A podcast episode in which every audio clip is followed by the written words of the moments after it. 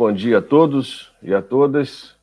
Mais uma vez estamos aqui no programa Papo de Crente, dia 15 de agosto de 2020. É muito bom a gente ter mais essa experiência como Papo de Crente e trazendo hoje uma temática sempre recorrente e importante para a gente continuar conversando nos dias e tempos que a gente está vivendo, que é sobre direitos humanos e fundamentalismo, ou poderíamos dizer direitos humanos e fundamentalismos. Né? E conosco está a pastora é, luterana Cibele, é, que é secretária executiva da Fundação Luterana é, de Diaconia. Ela vai estar conversando com a gente sobre essa temática e também contando um pouco da sua experiência, da sua vivência ministerial, pastoral. Esse é o programa Papo de Crente, promovido pela agência Tambor, agência é, Rádio Web Tambor, agência de comunicação popular, democrática e comprometida com a justiça e a equidade social. Uma, uma agência comprometida com uma comunicação democrática. E a gente, é, nesse dia, ah, importante também falar, é, o programa, né, a live, né, é transmitida pelo, está sendo transmitida pelo Facebook, também pelo YouTube, né, e você pode estar participando com a gente, fazendo perguntas, fazendo as suas intervenções, e o podcast também estará disponível depois é, na plataforma é, Spotify. Pastora Cibele, muito obrigado pelo aceite né, do convite é, de estar conosco hoje é, e está conversando com a gente sobre direitos humanos, fundamentalismo é, e também a sua experiência é, como pastora. Né, teve uma vasta experiência na cidade de Belém do Pará, hoje está no sul do país. Então, co começa aí conversando com a gente, se apresentando e falando da sua experiência é, para nós. Né? Muito obrigado, Sibeli. Bom dia, pastor Lindo. Bom dia a todas as pessoas que nos acompanham. Uh, Antes de eu me apresentar, eu quero compartilhar um texto bíblico para o nosso momento aí de reflexão uh, e espiritualidade, né, nesse debate. Eu trouxe aí o texto bíblico de Jeremias, capítulo 31, versículo 15, que diz assim: Assim disse Javé: Amás se ouve uma voz, lamentação, choro amargo, lamentação, choro amargo. Raquel chora, suas filhas e seus filhos. Ela não quer ser consolada por suas filhas e filhos, porque elas e eles já não existem. Uhum.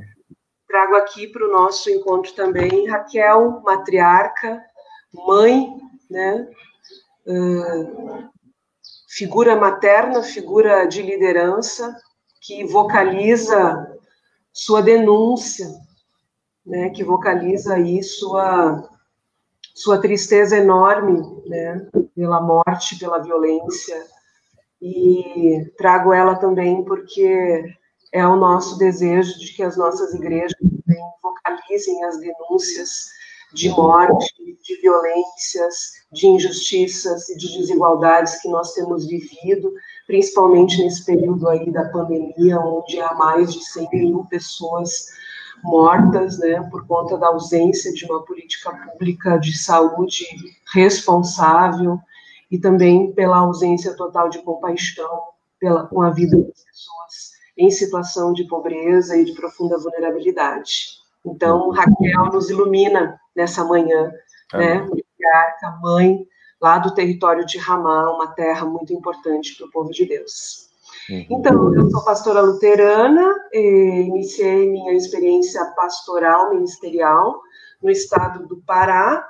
Antes disso, eu fiz uma passagem de dois anos em São Paulo, onde tive ali a oportunidade de, no centro de São Paulo, na, na Igreja Martin Luther, essa igreja agora recentemente que foi afetada pela ah, sim. Aquelas pessoas todas, né, do movimento uhum. de trabalhadoras e trabalhadores sem teto, né, que foi então bastante afetada pela, pela queda do prédio, pela ausência também de uma é. política de habitação responsável uhum. no país, trabalhei ali e ali junto com a comunidade também tive essa oportunidade de, de trabalhar com pessoas moradoras uh, de rua, né? A igreja lá tem um projeto diaconal já que atua nesse nesse campo aí de acolhimento, né? E de celebrações com integrando a comunidade e a comunidade da população de rua. Depois disso, então, eu fui para o Pará, trabalhei lá durante 13 anos, uma comunidade luterana que foi criada junto com a criação dos movimentos de direitos humanos no Pará, como a Sociedade Paraense de Defesa de Direitos Humanos, também o Movimento pela Libertação dos Presos do Araguaia, né, a criação do Conselho Amazônico de Igrejas Cristãs, a criação da própria Popular, que é uma instituição de educação popular e ecumenismo né, no, no, no uhum. norte do, do, do Brasil. Então, foi um aprendizado profético, espiritual e de construção do papel das nossas igrejas no espaço público, né, de uma forma sempre muito articulada com outros movimentos, uma comunidade muito ecumênica, né, que estabeleceu já desde o seu nascedouro aí uh, diálogos com outras religiões. Durante o Fórum Social Mundial em, uh, em Belém, nós ali também construímos, né, tive a oportunidade de participar junto com outras lideranças religiosas da criação do Comitê uh, Interreligioso do Estado do Pará. Então ali a gente tem um conjunto de igrejas e de outras expressões religiosas né, uh, juntas, afirmando direitos, afirmando vida e dignidade para todas as pessoas, né, e também exercitando no cotidiano aí a, a, a, o direito à liberdade religiosa e também o reconhecimento, né, da existência dessa diversidade.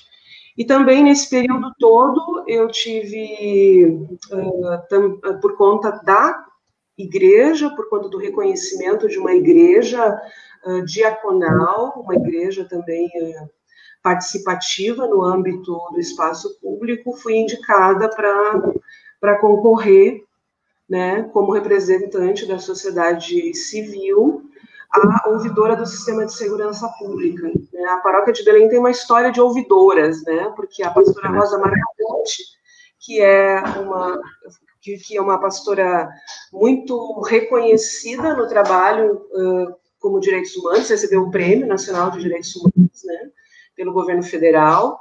Ela foi uma das uh, matriarcas, eu diria assim, nesse processo ali, né, do papel das mulheres pastoras naquela comunidade. Ela também foi ouvidora, então havia um antecedente muito importante que que reafirmou isso. E foi uma experiência muito transformadora, porque quando você está fazendo o trabalho do controle né, das, da, da, da, violência estatal através do, da segurança pública, você consegue enxergar todos os lados desse, desse grande pacote. Né? Você uhum. enxerga uh, os sujeitos e as sujeitas profissionais de segurança pública e a pressão diária que vivem, né, e a dificuldade que essas pessoas têm de também se enxergarem como titulares de direitos humanos. Né. Claro. Né? Conta também da perspectiva uh, que hoje a sociedade brasileira tem, né, do trabalho da segurança pública. Nós somos uma sociedade que não confia, né, na polícia, que tem medo da polícia. Uhum. E a polícia também tem medo da sociedade. Uhum. Então, nós ainda não acertamos numa política pública de segurança com dignidade para todas as pessoas, né, é, para dentro do sistema. E ali também eu encontrei um, um grupo muito expressivo de pessoas, uh, de profissionais de segurança pública, cristãos e cristãs, né, e onde a fé, a religião tem um papel muito importante, e aí um, é um espaço também para para pensar junto com essa categoria de trabalhadores e trabalhadores, né, a, a perspectiva libertária de compaixão e de misericórdia, né, da, cristianismo no nosso cotidiano, né, para também reduzir violências, né, para também compreender muito mais uh, os desafios dessa vida. E depois, nesse processo todo também, uh, uh, atuei em alguns espaços junto com outras organizações, representando a ISLB, uh, em Salvador, na SESI, na Coordenadoria Ecumênica de Serviço, participei da diretoria ah. durante muitos anos, também fiz representações no âmbito internacional, no Conselho da Federação Luterana Mundial, no Conselho Mundial de Igrejas, uhum. recentemente agora também trabalhando na Fundação Luterana de Diaconia, nem tão recentemente, já faz sete anos que eu agora estou baseada em Porto Alegre, né, eu sempre digo que o meu coração é paraúcho, né? É o Pará e o Rio Grande do Sul.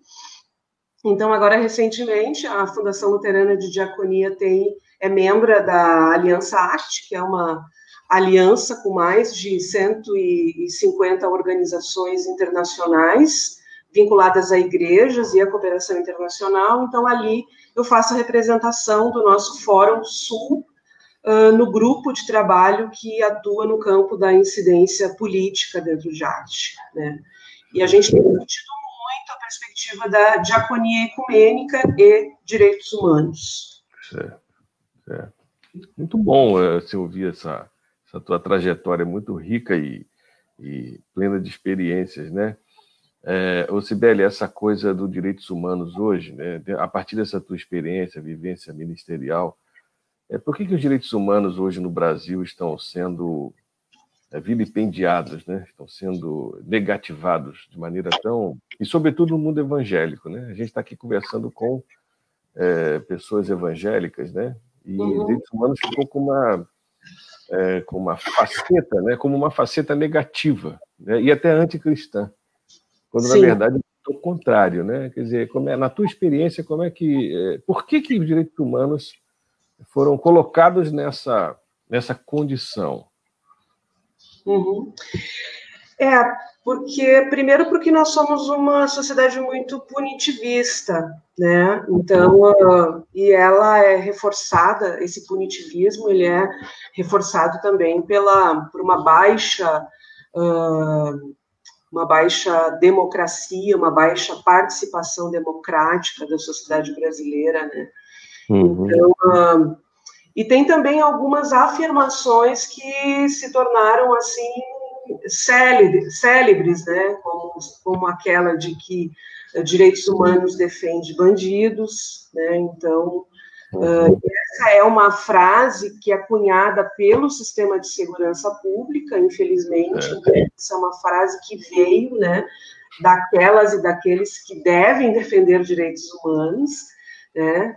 Na sua atuação, né, na redução de crimes e no enfrentamento às violências. Então, o aparato da segurança pública, como afirmador também de equívocos no campo dos direitos humanos, ele precisa ser aqui considerado. Mas tem uma outra questão de fundo que eu acho que é importante, que tem a ver com a compreensão mesmo, né?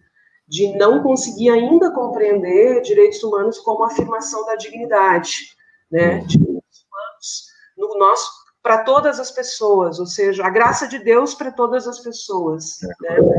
a titularidade da graça para todas as pessoas. Então, há muitas pessoas que não se enxergam como titulares de direitos humanos, né? pessoas sujeitas de direitos humanos. E fazer uma narrativa contra isso é algo que nós temos aí buscado há um bom tempo, né?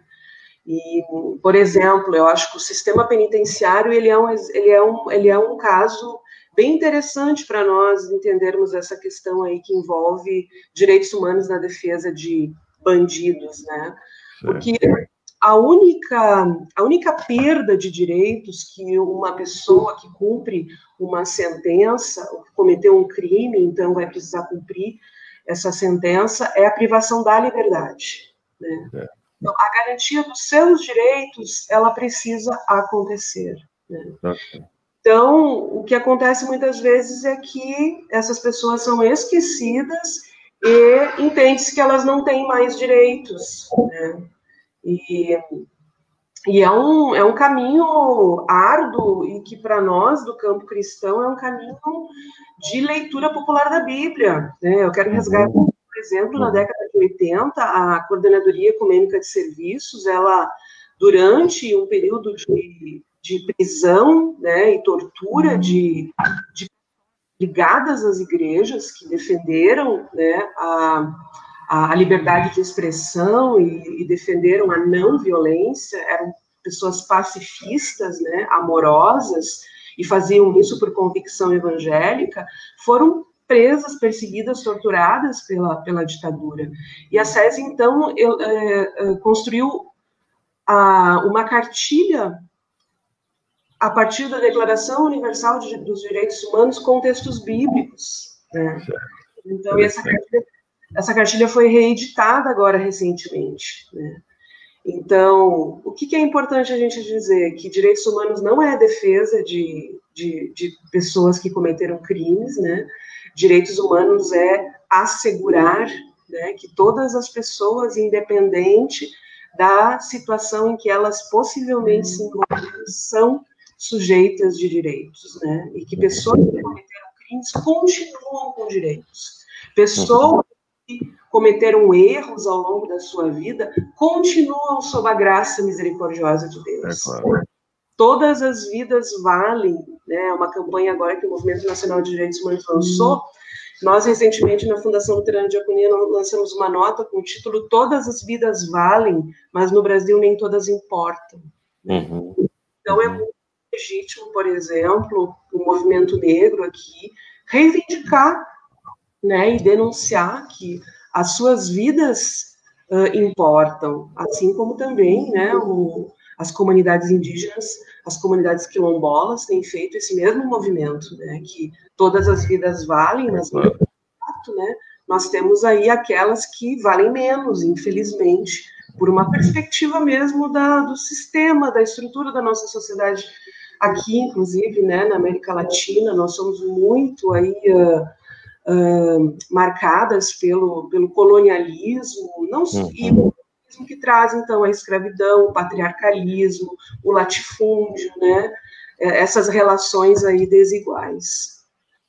Isso tem muito a ver com a, a, a teologia das igrejas, né? Ou a não teologia das igrejas, né? Quando se faz a relação entre direitos humanos e a graça de Deus, né? A graça é, sobre todos, né, a titularidade da graça, quer dizer, a falta da leitura do que é a graça de Deus dentro das igrejas, quer dizer, falta às igrejas, há uma generalização que eu estou fazendo, uhum. essa mediação teológica, né, porque estão muito uhum. presas justamente a esse tema do nosso programa, que é a questão do fundamentalismo, né? Uhum. E aí, como é que o fundamentalismo interfere né, na, na, na, nos direitos humanos, na diaconia, né, nessa visão, nessa visão da, da misericórdia de Deus, não é? Como é, que, como é que você vê isso, Sibeli? É um, um, impedimento que, o funda, os, que os fundamentalismos trazem é uma cegueira né, que uhum. é provocada por um moralismo que hoje está muito expresso na, nos grandes temas de direitos humanos, né? onde, por exemplo, uh, gênero é caracterizada, caracterizado como ideologia de gênero, né? E, e aí isso reduz bastante né, a capacidade das pessoas, das nossas irmãs e dos nossos irmãos, olhar né, para além de uma pauta moral.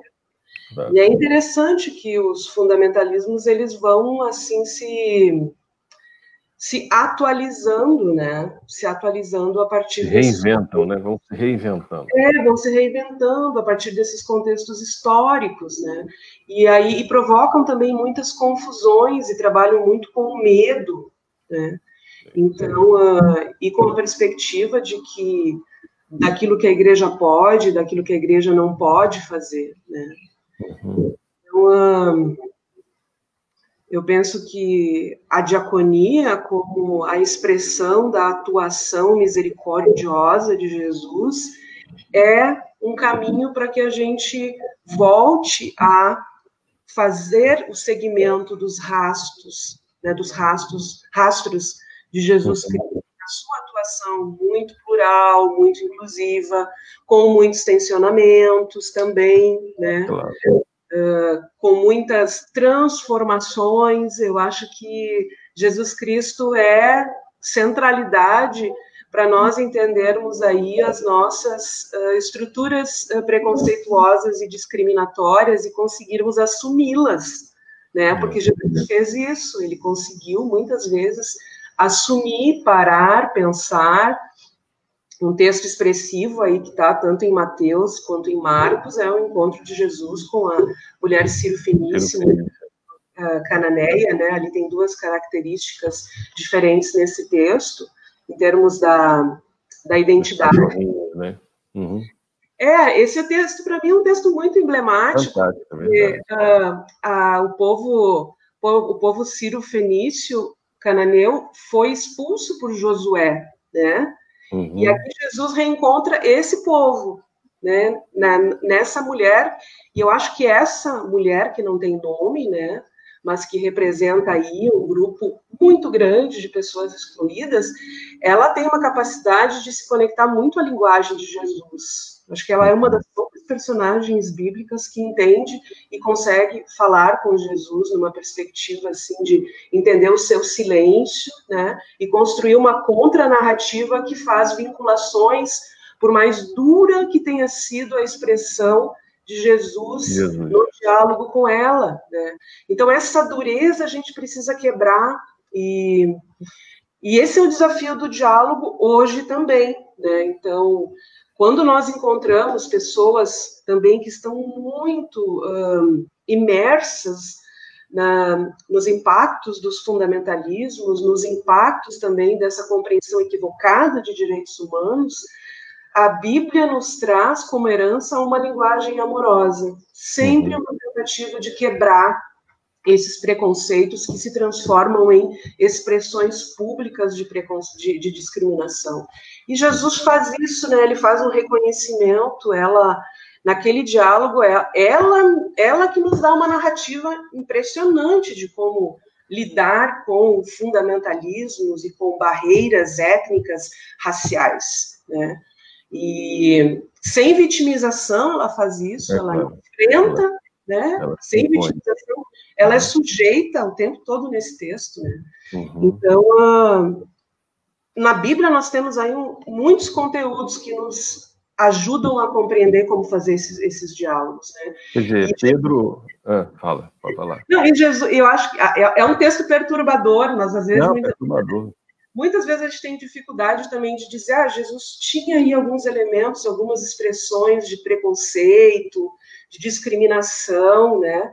E de fato tinha, né? De fato tinha. E o... Ele era o homem do seu tempo, né? Exatamente. E a graça de tudo isso, né? uhum. né? A, a, boa nova de tudo isso é que nós temos ali superações, né? Uhum. É, é, é, o próprio Cristo que muda de opinião, é o próprio é, Cristo que amplia, pluraliza uhum. a sua vida, né? incluindo gênero, raça, né? classe social, uh, religião. Né? Uhum. Então, eu, eu, a Bíblia, para mim, é o, é o texto que nós precisamos né, uh, aprofundar para dialogar com, com grupos atualmente dentro das nossas igrejas, né, que se fecharam e, ao mesmo tempo, nesse contexto histórico, estão vocalizando muitos preconceitos. Então, na Fundação Luterana de Diaconia, nós temos o Programa de Pequenos Projetos. E esse Programa de Pequenos Projetos, ele trabalha com editais públicos e apoia comunidades luteranas, instituições diaconais e também um conjunto de organizações da sociedade civil. Né? Então, nós justiça climática, direitos humanos, justiça econômica, diaconia como áreas de apoio. E nós temos publicado a lista de projetos apoiados, e é uma comissão externa que avalia. Então, cada vez que nós publicamos a lista, nós temos aí irmãos e irmãs que nos ofendem, né, dizendo que nós estamos aí nos desviando da fé, né, porque nós estamos pluralizando, no nosso entendimento né, evangélico, nós estamos seguindo os rastros deixados por Jesus. Né? Então, é, é, através dessa narrativa bíblica teológica que nós vamos conseguir né, desconstruir. Isso não é um trabalho fácil, né? Porque há muita dureza mesmo, há muito fechamento é, pelos claro. fundamentalismos, né? Uhum. A dureza toda. É, e uma narrativa que se cons conseguiu se colocar como hegemônica, né? Infelizmente, né? É, é. E, e furar essa essa outra, essa essa narrativa, nessa bolha, né? É, de entendimento realmente está sendo muito difícil. Mas é um desafio para a gente hoje, né?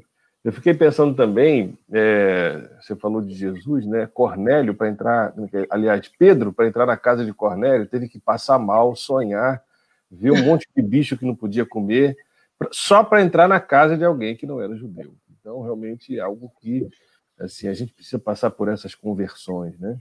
Isso. É. Por essas transgressões também, né? É. Transgressões. Né? É, é, o caminho da transgressão também, né? É, Esses moralismos, é. regras, né?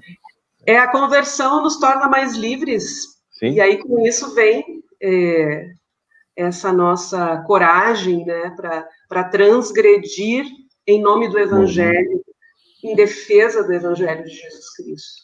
Uhum. Então, gostei dessa tua uh, proposta aí, Lindon, sim, de sim. conversão e transgressão. Transgressão. Jun, juntar, é, juntar tudo, essas duas coisas, né? E, e pensar na, na, liberdade cristã. E hoje o tema da liberdade é um tema muito, muito importante, né? Uh, no campo de direitos humanos, por exemplo, esse ano no Conselho, no Conselho de Direitos Humanos, na reunião anual do Conselho de Direitos Humanos da ONU, nós tivemos então a delegação brasileira oficial defendendo a liberdade cristã e denunciando a perseguição às igrejas. Interessante. Interessante, né? Uhum. Então, é, esse posicionamento uh, do governo brasileiro, ele, ele limita aquilo que nós entendemos como liberdade de expressão e como uh, livre expressão das diferentes expressões religiosas, né? Uhum. Então a gente também hoje está vivendo aí uma situação em que as, a, a diversidade religiosa no Brasil está sendo invisibilizada e, e também está sendo uh, atacada, né? Invisibilizada, na, principalmente aí no no perseguição para as, as, comunidades de terreiro, né? E, e aí a gente tem uma, uma inversão aí da pauta, e isso precisa ser. Para e para a gente precisa monitorar isso de perto, né? É claro, é claro. E, porque direitos humanos é isso, né? De uma forma muito simples, é a afirmação da dignidade para todas as pessoas, né? E no campo de direitos humanos, infelizmente, hoje a gente precisa dizer o que não é direitos humanos e o que é direitos humanos. Uhum. Né? Tem que fazer essa desconstrução e para que servem os direitos humanos e como nós fazemos a luta por direitos humanos. Né? Então, por isso. Que, é, a gente tem que pensar um pouco é, em lições de escola bíblica, né? Dominical, que né, eu acho que a escola bíblica está meio em crise, mas estudos bíblicos, né, a partir da carta, né, direitos humanos, como a SESI fez, né, como você. Isso. Uhum é, produzir é. isso e inserir isso né, no contexto das igrejas, é. identificar isso, é, uhum. é, fundamental. E essa relação com a graça de Deus, eu gostei muito dessa, uhum. a graça e os direitos humanos, a dignidade, né? É, com a gente está a Claudete, a querida Claudete, né? A pastora Claudete, faz um comentário aqui que tem a ver com o que a gente está conversando.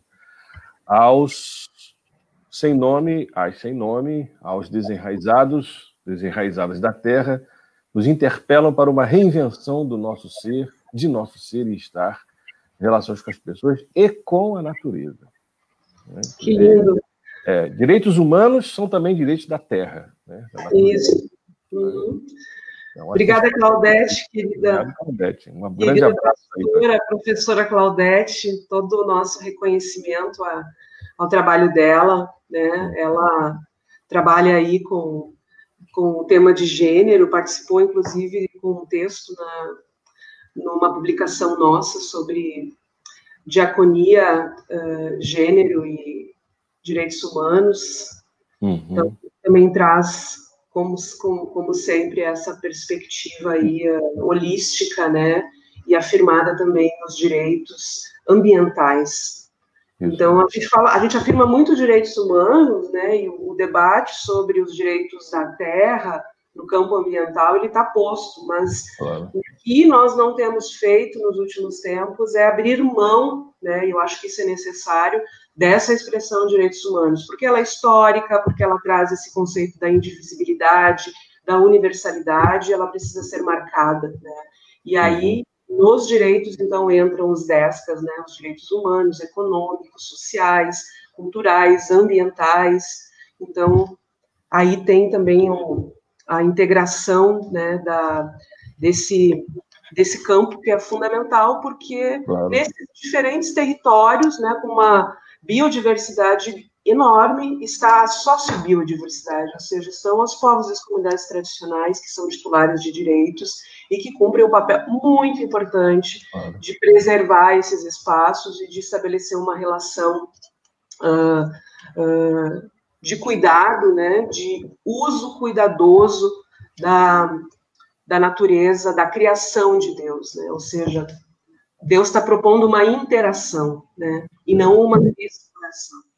Então, povos e comunidades tradicionais são muito importantes, a agricultura é super importante, comunidades quilombolas, e nós temos aí pessoas, né, das nossas comunidades que estão envolvidas em projetos, né? Tem uma pesquisa da Bong que saiu alguns anos atrás que traz assim um, um, um, percentual muito grande de instituições vinculadas às igrejas que estão atuando no campo da assistência social, né? De diferentes formas e que estão atuando também nos conselhos de direito, né? Claro. Isso uhum. dá visibilidade, que é a nossa participação em defesa de direitos, em defesa da dignidade humana né, e da dignidade da criação de Deus. Nossa motivação é evangélica. Né? A luta por direitos humanos, para mim, como pastora luterana, ela tem é um conceito evangélico, né? no segmento aí dos rastros potentes que Jesus nos deixa. É, e a Claudete vai ser a próxima entrevistada, né?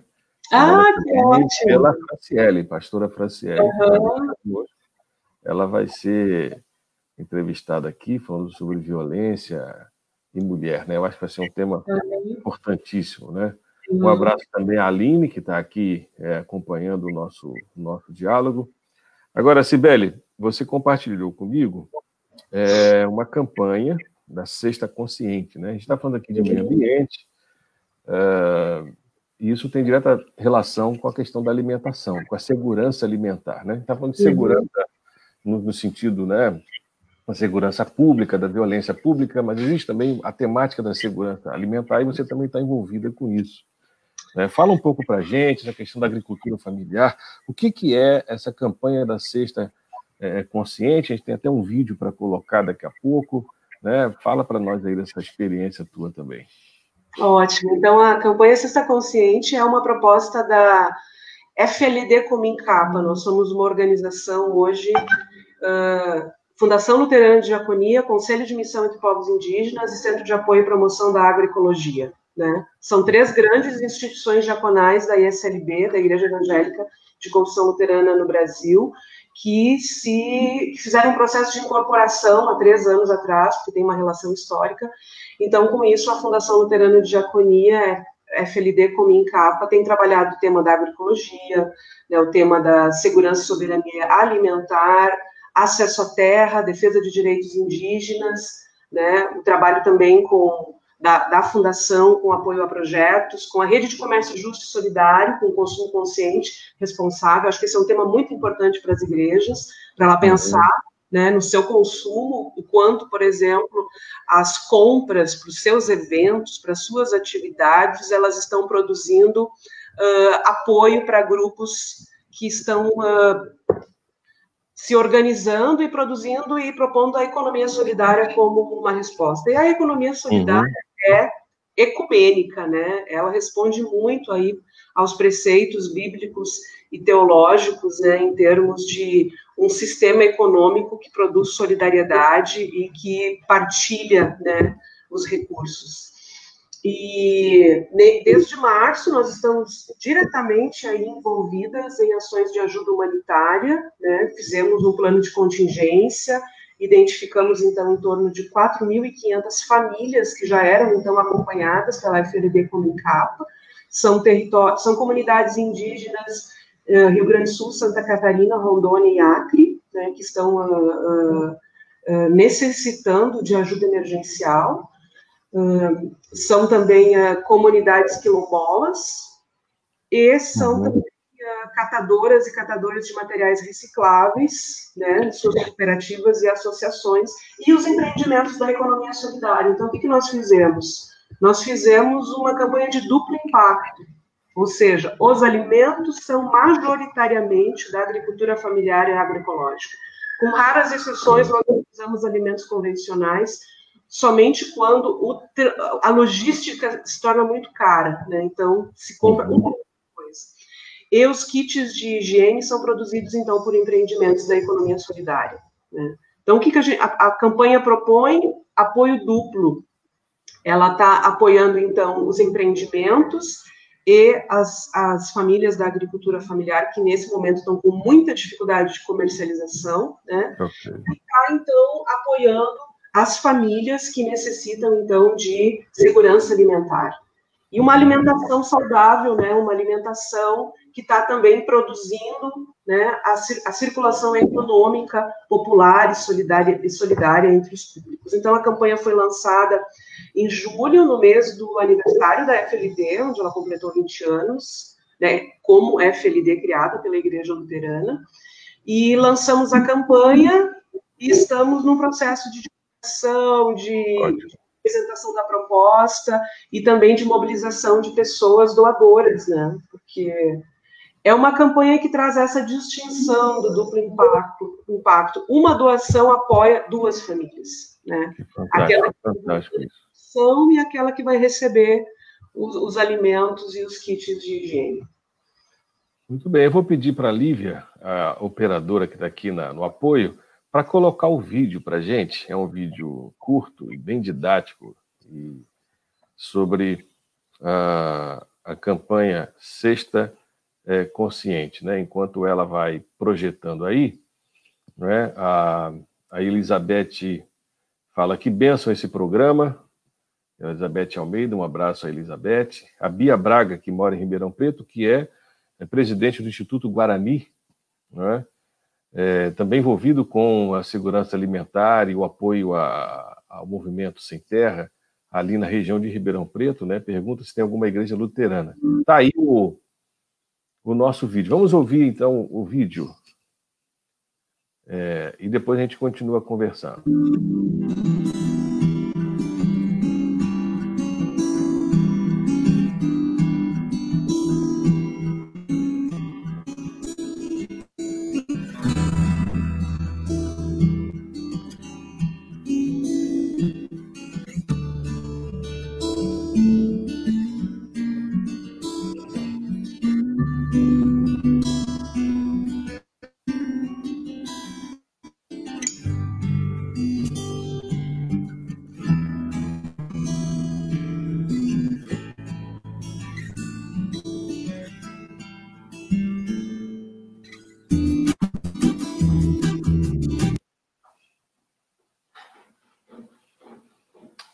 Obrigado, Lívia. Muito bom a gente ver. É, quer dizer, quem quiser participar, entra lá no site e aciona lá né, o, os links e para participar dessa campanha que ajuda uma ou duas famílias, até mais, né? Se quiser é, ajudar e servir, né? Muito bom, muito bom. Parabéns aí a, a Fundação Luterana de Diaconia e outras entidades também que estão é, nessa campanha fundamental para esse momento, né? E a Elizabeth é, coloca aqui para nós: uma outra economia é possível, Ecosol, economia solidária, é o bem viver. É, Sibéria não tem outro caminho para a humanidade a não ser esse. Para a preservação da espécie, vamos dizer assim, e da própria dignidade como sociedade, como, como seres humanos, se não formos solidários, eu acho que a pandemia está trazendo esse desafio para nós, esse ensinamento definitivo se a gente não for solidário, a gente não vai continuar na Terra. Então, tá, não há como é, é, reproduzir a vida né, nas suas várias dimensões. É verdade, é um caminho sem volta, uhum. e é um caminho que para nós tem origem lá na formação das primeiras comunidades, onde a solidariedade estava no centro da vida, a diaconia no centro das relações, a identificação das pessoas mais vulneráveis nas comunidades e, e uma, uma prática uh, internalizada uhum. na vida do ser humano de sempre uh, partilhar né, e, e pensar que, que os recursos precisam circular, né, e que o nosso consumo precisa ser pautado, né, numa, num ativismo evangélico, né, que valorize e que faça uma opção por empreendimentos, por uh, uh, produções que não uh, violentem né, a criação de Deus. E eu acho que também esse processo agora da pandemia, ele, de uma certa forma, trouxe para o centro né, da sociedade brasileira a importância das organizações, a importância dos movimentos, das igrejas, né? Nós estamos fazendo aí um trabalho muito similar àquele que era feito quando nós não tínhamos ainda uma política de assistência social, né, forte como uma política pública, e ao lado disso nós precisamos afirmar o papel do Estado, né, ou seja, uma solidariedade que afirma o papel do Estado também, né, claro. que, que, apoia, que, que se mobiliza, né, que faz esse movimento que é emocionante, a gente tem visto nas comunidades, as pessoas muito mobilizadas para doar, muito sensibilizadas, né, e praticando aí compaixão e misericórdia, e junto com isso nós precisamos afirmar o papel do Estado, porque é dever do Estado, né, assegurar direitos, o Estado não ajuda, ele assegura direitos, né, o governo não ajuda, ele assegura direitos, ele cumpre políticas públicas, né, então, por exemplo, a renda básica, né, a renda básica, ela, ela foi negociada, usando essa expressão, por um grande coletivo de organizações da, da sociedade brasileira, e junto delas igrejas, né, o Conselho de Igrejas Cristãs, a fundação também faz parte da campanha Renda Básica que Queremos, né, então ela foi uma conquista, né, porque inicialmente o governo queria, negociou lá para baixo, era 200 reais, né, uhum. Depois o governo capitalizou a renda básica como uma política sem participação da sociedade civil. O que para nós é muito ruim, né? Porque é uma conquista. A, a, sociedade brasileira conquistou a renda básica agora nesse processo da é, pandemia. Isso, isso, não aparece na imprensa, né? Isso não aparece, quer dizer, é como se fosse uma doação do governo fazendo isso. uma benfeitoria para a sociedade. É, e é então, é interessante, porque, né? é, porque as pessoas reproduzem isso. Ah, o governo está nos ajudando. O governo não ajuda, ele assegura direitos, ele uhum. cumpre políticas públicas, ele não pode reduzir em absoluto né, as políticas sociais usando a renda básica para isso. Né? Nós não queremos que o Bolsa Família caia por causa da renda básica, isso não é possível. Né? Uhum. Né? Então, a renda básica também não pode ser instrumentalizada para redução de outros direitos né, na política de assistência social. É né? claro. e, a gente, e a gente precisa, enquanto também igrejas, né, apontar a dificuldade das pessoas ainda acessarem a renda básica, a importância da renda básica como um direito que assegura né, uh, alimentação, que assegura a sobrevivência das pessoas. Né? Uhum. E, e, e, cumprir esse nosso papel mesmo, né, de, de acompanhar, né, as igrejas têm, têm essa, essa função mesmo de, de acompanhar para que o Estado assegure direitos e apontar quando não está assegurando direitos. Né? Sibeli, a Elizabeth coloca uma questão aqui você acha que a pandemia acirrou o fundamentalismo e o, e o egoísmo ou alavancou a solidariedade? É uma boa questão, Elizabeth. Uma boa questão. Eu, muito boa, Elizabeth. Ótima questão para a gente debater. Eu diria sim para as duas questões, né? Porque Uh, nós tivemos aí declarações uh, oficiais do governo em relação à, à, abertura das igrejas durante a uhum. pandemia, uhum. quando, quando as igrejas não poderiam ser abertas, né, de forma alguma.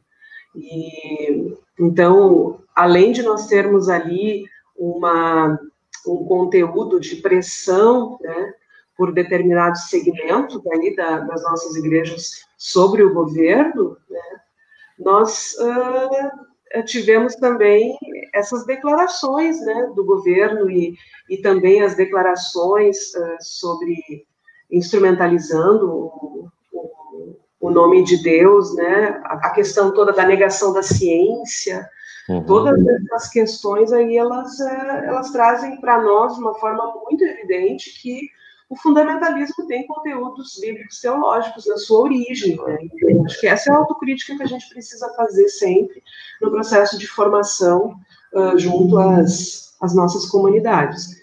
Acentuou, acentuou a solidariedade, sem dúvida, e o nosso papel é, é, colocar o elemento aí da política pública junto a todas as nossas ações de solidariedade, para nós reduzirmos assistencialismos, né? Ou seja, é necessário assegurar segurança alimentar, é, é necessário ampliar uh, coletas de alimentos, é necessário que as igrejas uh, protagonizem esse processo todo, e ao lado disso, é muito necessário afirmar o papel do Estado e a política de assistência social. Né? Uhum. Agora, solidariedade, com certeza, ela, ela tem transformado as pessoas, né? A gente percebe né, que que as pessoas ficam mais abertas, eu acho que tem aí um elemento mesmo de, de se compadecer pelo sofrimento, né, uhum. colocando o sofrimento das pessoas né, no centro e, e, se conectar cada vez mais com, com, com, a, com a vida como uma grande comunidade. Né?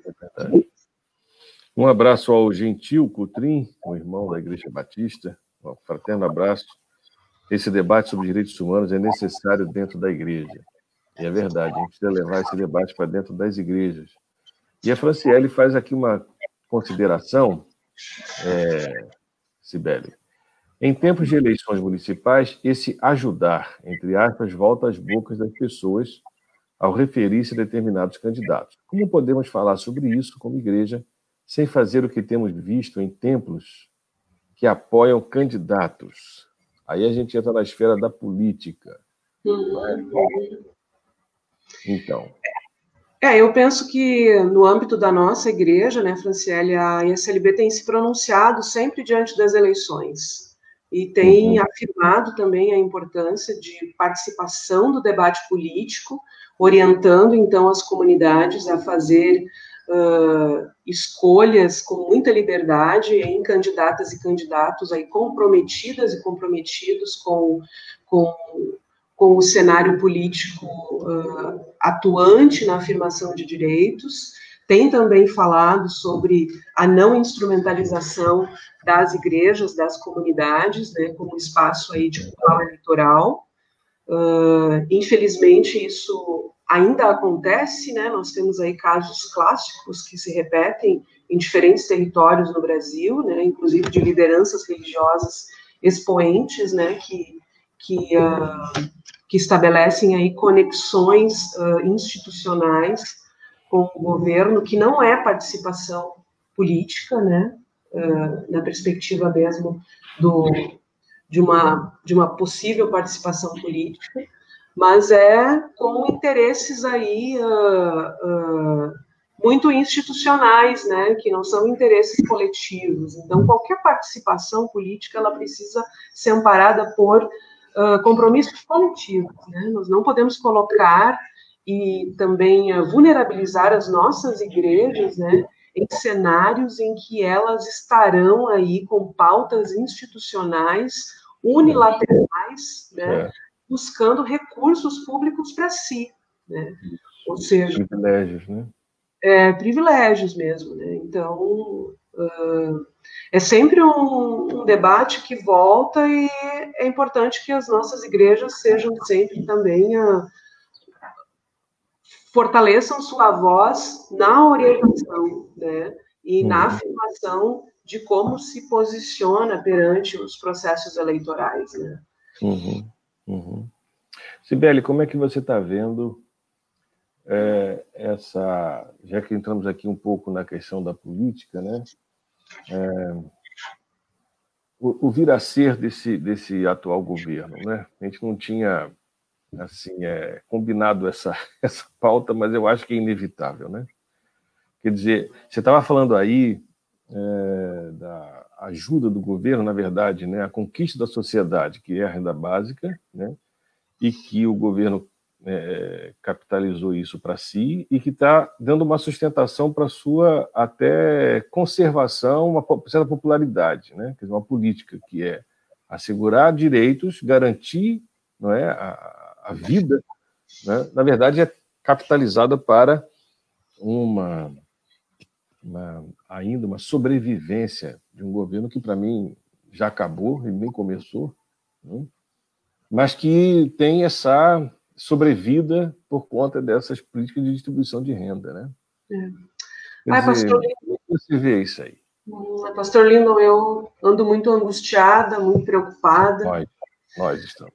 É, nós compartilhamos aí dessa, desse sentimento muito real, né, que não nos deixa parar de pensar sobre o que, que vai acontecer, principalmente porque tantas iniciativas, né, tantos posicionamentos também das igrejas denunciando e já, inclusive, dizendo que nós estamos vivendo no Brasil um crime contra a humanidade, nós estamos vivendo no Brasil um genocídio institucional por parte do Estado brasileiro, né, nesse governo, e nós temos poucas mudanças. Né? Nós temos aí à nossa frente um cenário muito nebuloso e instável todos os dias. E me preocupa muito também as ações imediatas do governo diante das manifestações legítimas que vem acontecendo. Né? Seja pelo impeachment, por exemplo, né, eh, do atual presidente, que é um direito da sociedade brasileira, que é um direito de, eh, de, de proposição, é, por exemplo, eu fiquei ontem assim arrasada com a informação de que a organizações que assinaram o pedido de impeachment uh, do presidente pela co coalizão negra né, foram então suspensas, tiveram sua participação no Conselho Nacional de, é. de, promoção da igualdade racial suspensas e caçadas pelo Ministério da Família. Né, é uma retaliação, né? É, é direto, né? Então há aí um, um, um ataque uh, uh, de um governo à própria sociedade brasileira, né? um, um, governo que nos últimos nas últimas décadas aí avançou nas, nas políticas de participação social através uhum. dos conselhos nacionais, através de, de políticas instaladas, né, como políticas de Estado, hoje está trabalhando na contramão disso tudo, né? É. E isso, então, acentuando essas desigualdades, reduzindo a uhum. participação da sociedade brasileira. Então, a redução da participação uh, social hoje é um problema gravíssimo que tem sido olhado também por organismos internacionais, né? Uhum. Então, a extinção de conselhos e e o avanço também dessa política neoliberal, né, que tem uh, aí apoiado muito o agronegócio, a liberação de agrotóxicos é, é gravíssimo, é, é gravíssima, né, uh, e todo o processo também aí da, do Fundo Amazônia, né, uhum. onde possibilidades de organizações da sociedade civil acessar recursos da cooperação internacional para atuar na mitigação né, dos impactos ambientais todos uh, vividos aí na, na Amazônia. Uh, o recuo total né, do governo em relação à, à diplomacia internacional, que é super importante, o Mercosul, né? Então, em todas as outras relações. Então, nós estamos num, num afundamento muito grande, né? Um retrocesso enorme e numa linguagem de violência, né? É, é, é um governo que tem na violência sua linguagem. E aí também nos preocupa ainda mais a adesão, né, da, da sociedade brasileira a essa linguagem, né? A violência, ela ela tem capturado as pessoas, né? E a, a linguagem da violência é uma percepção de que se resolverá a violência com uma polícia armada e uma polícia de extermínio, né, e um governo de, de, de extermínio. E o, toda a discussão que envolve o caso da Marielle Franco, né, trago a Marielle Franco aqui porque a, a vida e a militância dela passa também uh, pela, pelo contato que eu tenho com a Marinette Silva, que é a mãe da Marielle Franco, né, no ano passado nós nós, eu, eu como convidada também, uh, uh, junto com a Carol Proner, que é da Associação Brasileira de Juristas pela Democracia, e a Marinette Silva, fomos para uma audiência com o Papa Francisco, né, em Roma, ano passado, em agosto, uhum.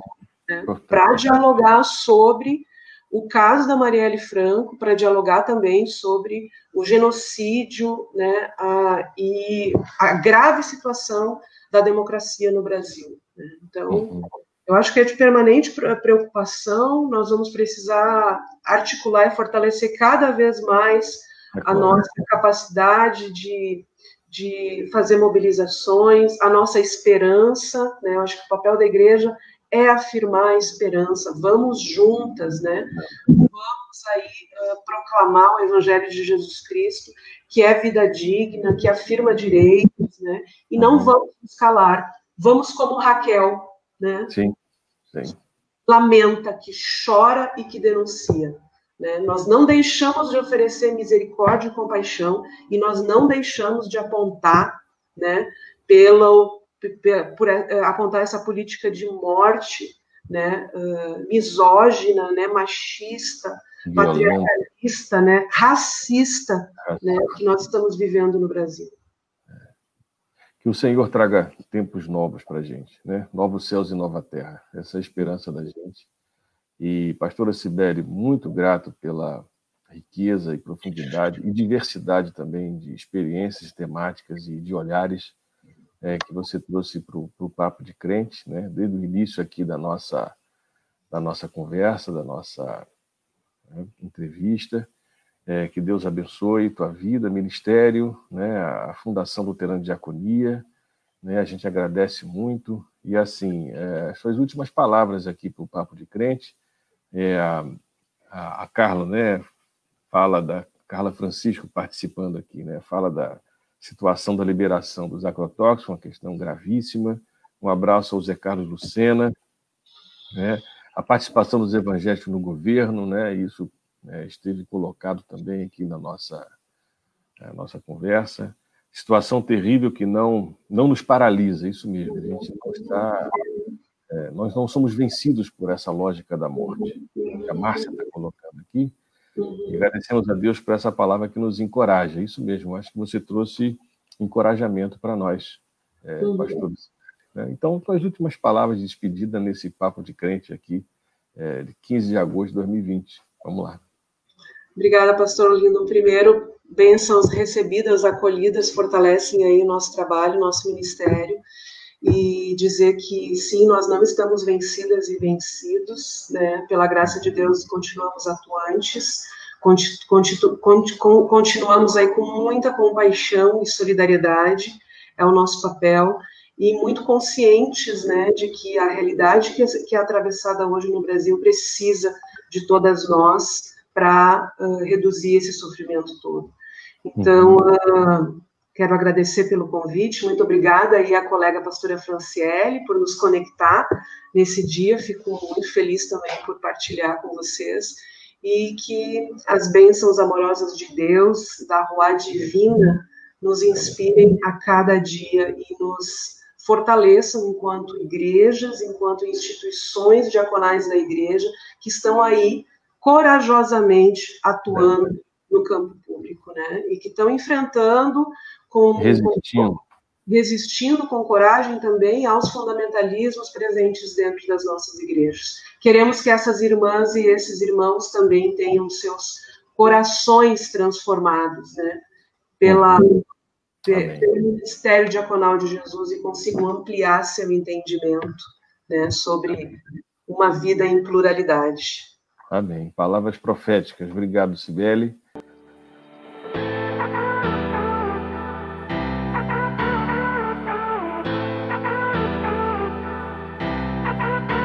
Obrigado a todos que participaram, todos e todas. Né? É o programa Papo de Crente. A gente vai encerrando aqui hoje. A gente pede que esse é, programa seja replicado, né? seja ampliado pela sua densidade, né? porque, como disse Elizabeth, foi forte hoje. Né? Tanta coisa que a gente conversou, é, a intensidade, a gravidade, é? a urgência né? das temáticas que foram aqui faladas. Então a gente encerra é, desejando um bom dia, né, um bom final de semana é, para todos nós é, e que o Papo de Crente continue sendo esse espaço de fermentação, né, de fomentação é, de debate como esse. Tá bom? Um grande abraço e até a próxima semana. E esse conteúdo também vai estar disponível depois na plataforma Spotify podcast. A gente vai estar replicando é, o Papo de Crente de hoje. Um fraterno abraço então para todos e todas.